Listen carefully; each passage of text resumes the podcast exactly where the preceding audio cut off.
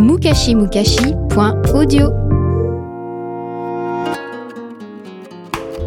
Avez-vous déjà regardé au fond de votre tasse? Le mar de café est un miroir. À chaque épisode, un café turc pour un autoportrait. Aujourd'hui, Christophe Servel, torréfacteur, créateur de Terre de Café. Il est l'un des premiers à s'être lancé dans le café de spécialité en France. Torréfié avec bonté, c'est sa devise. Ses cafés se dégustent comme des grands vins, et pour cet alchimiste du grain, le café turc était un territoire inexploré jusqu'à aujourd'hui. J'ai rendez-vous avec lui dans son atelier de torréfaction à Beson, en Ile-de-France. C'est bon, c'est bon Medrai 1. C'est Bourbon Project? Qu'est-ce que vous faites? On teste la torréfaction. On se lore pour diffuser au maximum le café sur les capteurs qu'on a dans la bouche, notamment sur la langue. Et le bruit, c'est pour faire passer l'air, et là, on, travaille la rétroolfaction. On a, le- on a l'acidité, l'amertume, et ensuite on a les arômes. Et quand on sent les arômes, en fait, on, on, on les sent pas avec la bouche, on les sent avec le nez. Et là, maintenant que j'ai cupé des cafés beaucoup plus fruités, celui-là, je le trouve plus plat. Et là, on a un problème, c'est soit le café, soit la torréfaction, soit les deux. Donc on va continuer à travailler pour, euh, pour, pour savoir justement.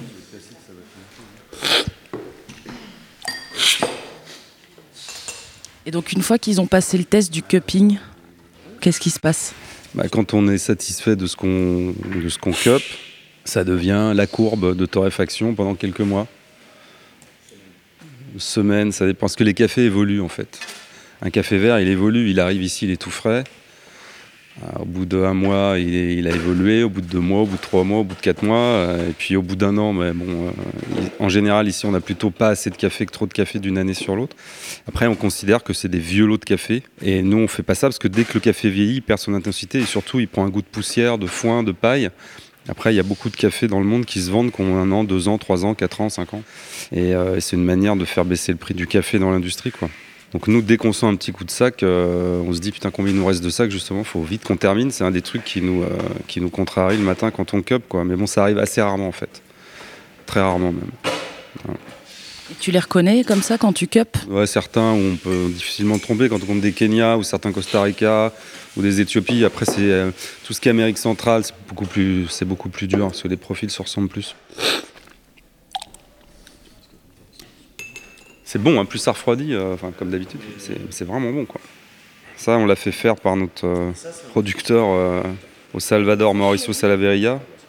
Entre ce qu'on cup en pays producteur et ce qu'on reçoit, il y a parfois des petites différences. Là, c'est vraiment conforme, c'est super. C'est hyper bon même. C'est quoi ton territoire préféré? Bah, c'est l'Éthiopie. Je crois que ça sera toujours l'Éthiopie parce qu'ils font des cafés merveilleux avec rien. Mais vraiment avec rien. Il n'y a pas d'eau, il n'y a pas d'électricité. a- Ils font des cafés sublimes parce que le café fait partie de leur culture, ce qui n'est pas le cas au Kenya par exemple. On ne boit pas de café au Kenya quasiment. Et, euh, et c'est les cafés qu'on préfère nous parce que c'est les cafés qui sont les plus respectueux vu qu'on a euh, plein d'essences d'arbres différentes qui euh, vivent en symbiose avec le caféier, qui vont même jusqu'à protéger les caféiers. Il y a des graines acides ou amères qui vont euh, chasser les insectes. Elles vont nourrir le caféier aussi, c'est-à-dire que toutes les écorces, les, les feuilles qui tombent et tout se décomposent, ça devient de l'humus. Euh, les vers de terre sont là-dedans, donc ils aèrent le sol. euh, et tout vit en, en symbiose. Et quand nous, on cueille des cafés, effectivement, il y a en général dans les beaux cafés d'Éthiopie euh, une vivacité, une complexité, euh, une floralité qu'on retrouve jamais nulle part ailleurs. Prochain voyage en Éthiopie, c'est quand? Il va tous les, tous les ans en Éthiopie. C'est la Mecque, C'est le pèlerinage, l'Éthiopie. on peut dire ça. J'ai bu du café turc en Turquie. Je sais qu'en Turquie, au départ, je buvais du café turc parce que genre t'es en Turquie, tu vois, et après je buvais du thé. Donc c'est que je me souviens pas exactement du goût, mais je pense que si j'avais fini par du thé, c'est que le café ça m'avait pas convaincu à l'époque. Mais j'étais beaucoup moins connaisseur qu'aujourd'hui. hein. Et t'as une petite idée du café que tu veux boire là, euh, à la mode turque? Bien sûr, ouais, on va aller totalement à contre-pied. Comme la mode turque, ça chauffe beaucoup et qu'on a tendance à développer l'amertume dans ce cas-là, bah, on va prendre des cafés qui sont torréfiés justement pour révéler le maximum de fruits et éventuellement de fleurs. Euh, Donc on, on va voir, on va faire ça, on va le moudre très fin, parce que le café turc, faut le moudre très très fin, Oui, il doit ressembler à du cacao. à de la, ouais, de la farine quoi. On descend dans l'atelier de torréfaction?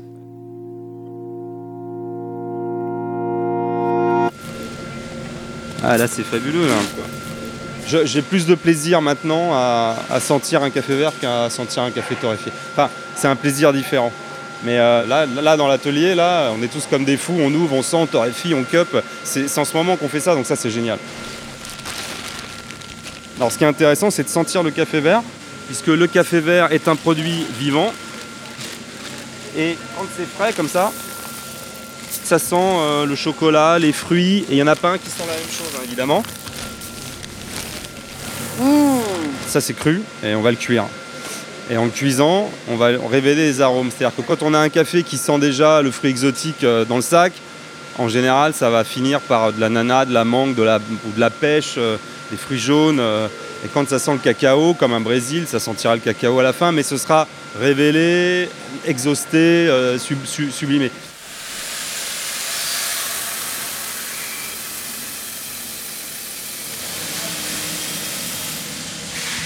je vais voir avec les garçons ce qu'ils ont torréfié en méthode, ce qu'on appelle méthode douce.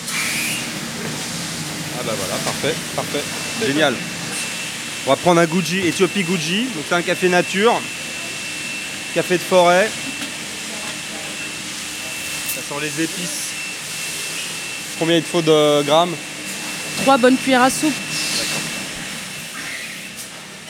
Alors il y a un truc qui est important dans le café, c'est les moutures. C'est-à-dire si je fais un café en expresso et que je le mets trop gros, j'aurai de l'eau. Donc chaque type de cafetière nécessite un certain type de mouture. La turque, c'est la plus fine. Quand on achète un café en supermarché, par défaut, en général, il est, moulu pour faire du filtre. Donc si on a une machine expresso ou une piston ou du, turc, bah, c'est impossible d'avoir un bon café. Bon, en plus, le café, en général, en supermarché, il faut bien l'admettre, n'est pas bon. En plus de ça.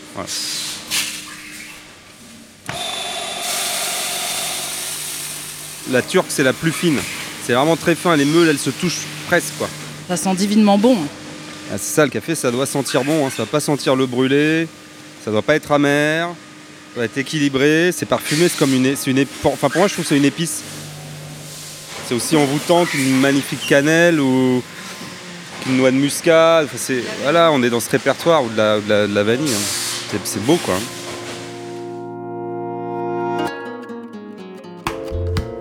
Chaque tasse de café, ça doit être super bon. C'est une récompense, une tasse de café. Kawasofi, Christophe Servel, torréfacteur, terre de café. T'ai amené le, Mehmet Effendi, c'est la boîte de café euh, turc. C'est ce qu'ils boivent là-bas. J'aime beaucoup, la, j'aime beaucoup la boîte. Ah, la boîte, elle est magnifique. On dirait une affiche de film de Fritz Lang. C'est juste magnifique, quoi.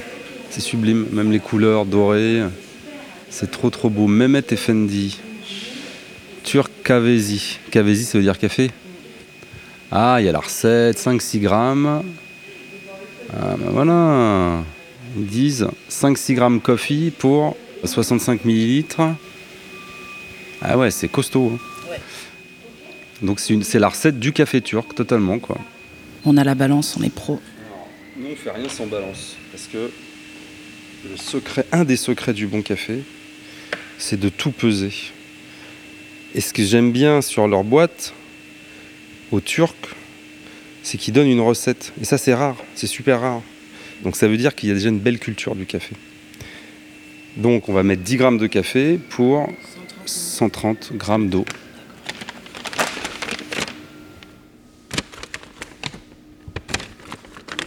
L'idée, c'est de mélanger le café et l'eau.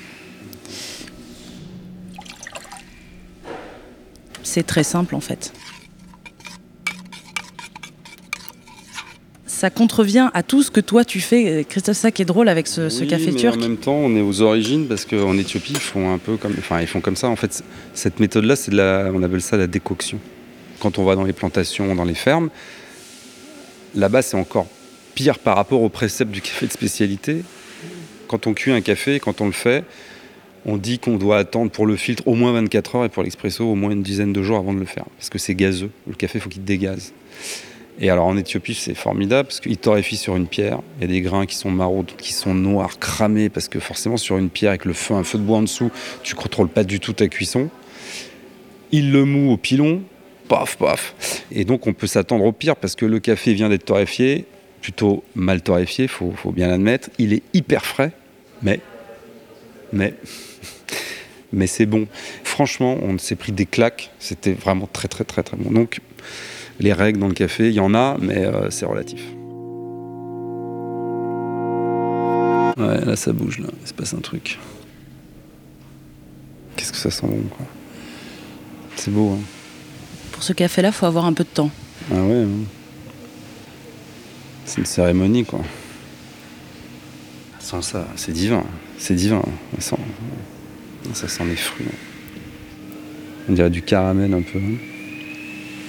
Voilà, ça boue. hein. ça boue en dessous. Ça, ça boubouille. T'es prêt? C'est parfait. Je pense qu'il a un goût là que je connais pas. Je suis pressé de le goûter pour voir justement parce que ça, ça bouillait quoi quand même. Donc euh, même un tout petit peu, mais quand même ça bouillait. Donc euh, ouais, c'est c'est intéressant, c'est excitant.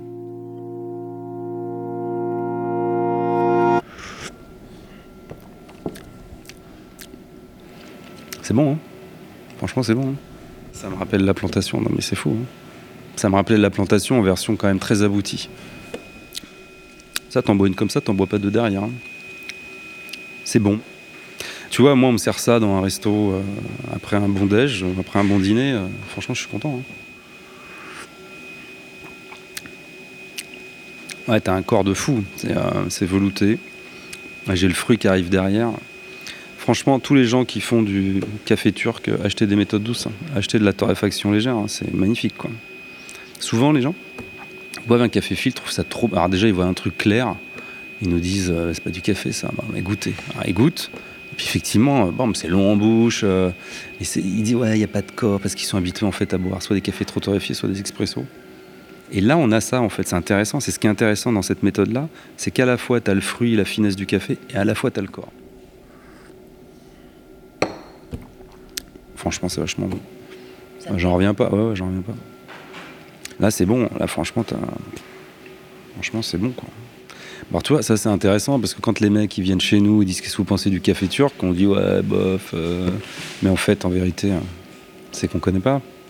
Je dis humblement, c'est qu'on connaît pas parce que quand tu fais ça, bah, tu peux pas dire que c'est pas bon. Là, c'est réussi parce qu'effectivement, on a un café qui est bon, on a la bonne mouture, mais on a respecté leur recette. C'est-à-dire qu'on a mis tant de café pour tant d'eau. Ça, c'est juste peser une petite balance de cuisine, ça suffit. C'est pour ça que c'est réussi aussi. Le café, c'est comme la pâtisserie. Tu pèses tout, tu mesures tout. Si t'es et un gramme de plus de café, ça suffit, mais même 0,5 grammes, ça suffit à te foirer une tasse. C'est vraiment, c'est de, de la mécanique de précision le café. Il faudrait des cours dès l'enfance pour que maintenant nos cafetiers nous fassent vraiment du bon café. Parce que des fois, tu vas dans un bistrot, mais c'est juste l'horreur. Ouais, mais tu vas dans un bistrot, c'est pas bon. Le café L, tu connais le café L? Ah, C'est le café, euh, c'est le café italien L. Le café S, le café Sega. Là, on touche le fond. euh. Bah, après, il y a toujours pire dans la merde. hein, mais, euh, c'est impossible aujourd'hui de boire un bon café dans une brasserie. Alors, tu vas avoir cinq exceptions à Paris, peut-être, mais donc tu vas plus. Et moi, j'y vais plus. Tous mes copains, ils y vont plus. Tous nos clients n'y vont plus. Tous les touristes, ils n'y vont plus parce qu'aujourd'hui, on est un peu en retard sur le café en France. Tous les anglo-saxons, tous les asiatiques, une bonne partie des Russes, les Chinois, je t'en parle même pas, eux, avant d'aller boire un café, ils regardent sur des applications café où ils vont aller boire un café. Et personne va leur donner le petit bistrot du coin de la rue où, te- tu vois, où tu bois un verre. Et c'est dommage parce que ça fait partie du folklore parisien, ça. Mais les mecs, ils se sont suicidés, on les a tués, quoi. Tu vois, il est encore meilleur maintenant. Quand ça refroidit, t'as l'acidité qui remonte, là c'est super bon. Ça sent l'orange sanguine là. Magnifique. Magnifique. Magnifique. Alors la beauté du truc c'est que ça fusait, je sais pas combien de temps, c'est pas amer du tout. Mais plus ça, plus t'as le café dedans, plus c'est caféiné. Là c'est très caféiné. Ça, c'est fort. hein. T'as fini ton café, on va retourner la tasse. Ok. On y va. Hop là. Et je soulève la tasse là Je la laisse D'accord. Là, on va attendre que le mar descende, vienne se déposer dans la coupe. J'aime pas les superstitions, j'aime pas, j'aime pas les, les livres sacrés. Je, je, je crois, à, je crois, à- je crois à moi déjà. J'essaye. je crois à ma famille. Je crois, à, je crois à certaines valeurs universelles. À la puissance de l'univers. Surtout, je crois qu'on n'est pas grand chose. Tout ça. mais surtout pas euh, les dogmes et euh, les livres sacrés. Ça, ça m'intéresse pas. Je me souviens très bien de mon premier café parce que moi j'ai une famille de torréfacteurs. Mon grand-père était torréfacteur, ma mère aussi. Ma mère, elle a, tout vendu dans les 80. Euh, et, je bossais avec eux tous les mercredis et tous les samedis. J'avais le droit. Je faisais le service. Ils avaient des brûleries, mais il y en avait une, elle dépotait. Il y avait la queue. C'était la folie. C'était dans un centre commercial à Créteil. Euh, j'allais aider, je, me faisais mes 50, mes 50 francs à l'époque, je me souviens. je faisais le service, euh, je rendais la monnaie, je débarrassais les tables, je faisais la vaisselle, je remplissais les paquets de café. Et le samedi, même après plus grand, quand j'avais à partir de 13-14 ans, je, restais tout le samedi après-midi et je servais le café aux gens. Et tout ça, je le faisais, je buvais pas de café. J'étais trop petit en fait. Et après, en fait, j'ai commencé à boire du café au lycée, comme beaucoup de gens. Et chez moi, j'ai toujours eu une machine expresso avec un moulin, toujours. J'avais envie d'extraire un café. Je voyais ma mère faire et tout. Et c'était de jouer avec cette machine et ce moulin. En fait, c'est ça. En fait, c'est de jouer avec cette machine, d'arriver à extraire un beau café qui m'a fait le boire. Et je me souviens le jour où je l'ai bu. Et là, et je m'en souviens parfaitement bien première tasse de café, j'avais essayé avant avec mon grand-père et tout, mais vraiment j'aimais pas ça. Et la première tasse où je me suis dit en fait c'est bon quoi. Et puis je me souviens, je partais au lycée, sur le chemin de lycée, je me suis dit putain, j'ai une patate. Euh, et là c'était parti. Ah c'était parti. Ah, c'était café tous les matins, le midi, euh, avec les copains. Après j'étais à la fac, on carburait au café, pas que, mais beaucoup de café. Et, euh, c'était parti. Et depuis j'ai jamais arrêté. C'est comme ça que c'est arrivé. J'ai une famille de tradition de café. J'ai fait autre chose pendant 20 ans. Et à un moment où, dans ma vie, j'en avais marre de ce que je faisais et tout, on avait une réunion avec des chaînes de télé pour un truc de financement de, films. Et euh, il y avait une machine d'espresso. Et euh, panique euh, une demi-heure avant ou une heure avant, bref. Il n'y a plus de capsule. Ah, il n'y a plus de capsule, putain, drame. Donc à l'époque, on était rue Saint-Honoré, je me souviens. Je vais rue Scribe, à l'époque il y avait Nespresso, et je vais acheter des capsules. Et je m'étais jamais intéressé au prix, au phénomène, à tout l'univers de la marque et tout. Et je vais dans cette boutique et là je comprends tout. Je comprends que les consommateurs se sont fait avoir par une marque, par Georges Clooney, j'adore l'acteur, bon, et c'était tellement bien fait le truc. Vous êtes membre du club Non. Ah, vous allez acheter des capsules Bah oui. Ah bah donc vous êtes membre du club. Ah bah d'accord, bah c'est super. Et puis surtout, euh, je voyais les mecs qui repartaient avec un sac de capsules, donc un, une capsule égale un café, donc qui repartaient avec, euh, je sais pas, 50, 100 cafés, ils repartaient avec 200 balles de café, quoi. J'hallucinais totalement. Et là, je me suis dit ce matin-là, on peut faire du beau, parce que les gens achètent cher, et du pas très bon. Mais euh, je me suis rendu compte vite fait qu'effectivement, on pouvait vendre des cafés 3, 4, 10 fois moins cher en payant des, super cafés que Nespresso. Donc je me suis dit, là, il y, a, là, y a un truc à faire. C'était surréaliste ce matin-là. Et je suis rentré, je me souviens, je suis rentré avec le sac Nespresso. J'avais vraiment l'impression de m'être bien fait enfler. Tout le monde était content. On a fait notre réunion et après, je sais que dans ma tête, c'est pas. Je sais que dans ma tête, je cherchais un truc en fait parce que je, commençais vraiment à en avoir marre de, de, ce que je faisais. Et dans ma tête, c'était parti quoi. J'y vais là? Ouais. One, two, three. Hop là. Tu sais, ça m'évoque quoi? C'est il y a pas longtemps, j'étais sur l'Atlantique, là, ça m'évoque la plage à marée descendante, là, tu sais, quand t'as les, les petits bancs de sable. Regarde, t'as une espèce de patate bonhomme. Regarde, t'as les deux yeux, t'as le nez qui lève les bras. Tu le vois ou pas? Voilà, donc j'ai ma, ma, patate bonhomme. Elle est marrante d'ailleurs. Elle lève les bras. Hé, hey, les gars, euh, buvez-moi Vous me buvez pas Me lavez pas Non ces petites, petites, mains là, en forme de moufle là. On voit bien les deux yeux là, c'est marrant ça. J'ai envie de prendre une photo, tiens, attends, bouge pas. Potato Coffee, lui, on va l'appeler. Tac, tac. Génial. On voit bien là. Eh hey, mec Ça te ressemble cette position L'optimisme? C'est vrai que je suis optimiste, mais euh, faut être optimiste dans la vie, sinon on fait rien, je pense. Sinon, on, fait, on a peur de tout et, on fait rien. Après, il faut être un optimiste modéré, je pense. Il faut, faire gaffe. Pas faire n'importe quoi quand même. Mais tu vois, si j'avais été trop raisonnable et tout, jamais j'aurais fait terre de café. Hein. Jamais, jamais. Hein. La première année, j'ai flippé. Hein. Première année, j'avais jamais tenu de boutique de ma vie. Et quand tu, tiens ta boutique, tu, te dis je vais ouvrir en juillet parce que là je suis prêt, on a déjà six mois de retard, euh, j'ai plus de trésor et tout. Et que, euh, je sais plus, c'était un vendredi ou un samedi, je vois personne, il y a une nana qui rentre et qui m'achète une boîte de thé. Là tu te dis, putain, j'ai peut-être peut fait une connerie.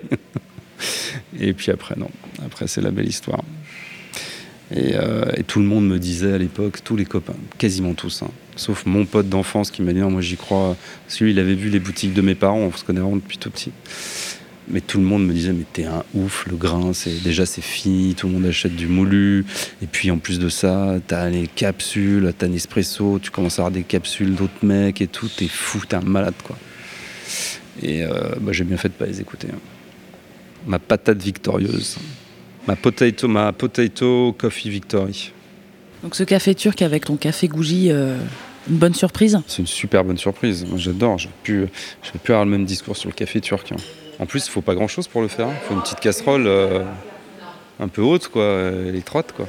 Tu vois, quand tu disais on était au bureau, on était là comme des cons sans notre Nespresso, mais tu avais une casserole, un peu de café et de l'eau, bah tu faisais un café. Exactement.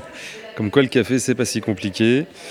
Mais, encore une fois, peser, mesurer tout, comme ça vous êtes sûr du résultat. Merci beaucoup euh, Christophe pour ce moment caféiné.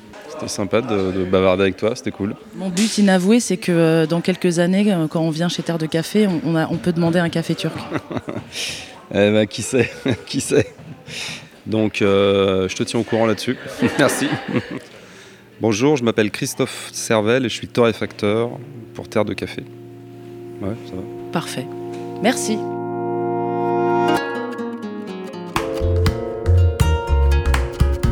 Découvrir la tasse de café de Christophe, rendez-vous sur Facebook, Twitter et Instagram, Kawasofi Podcast.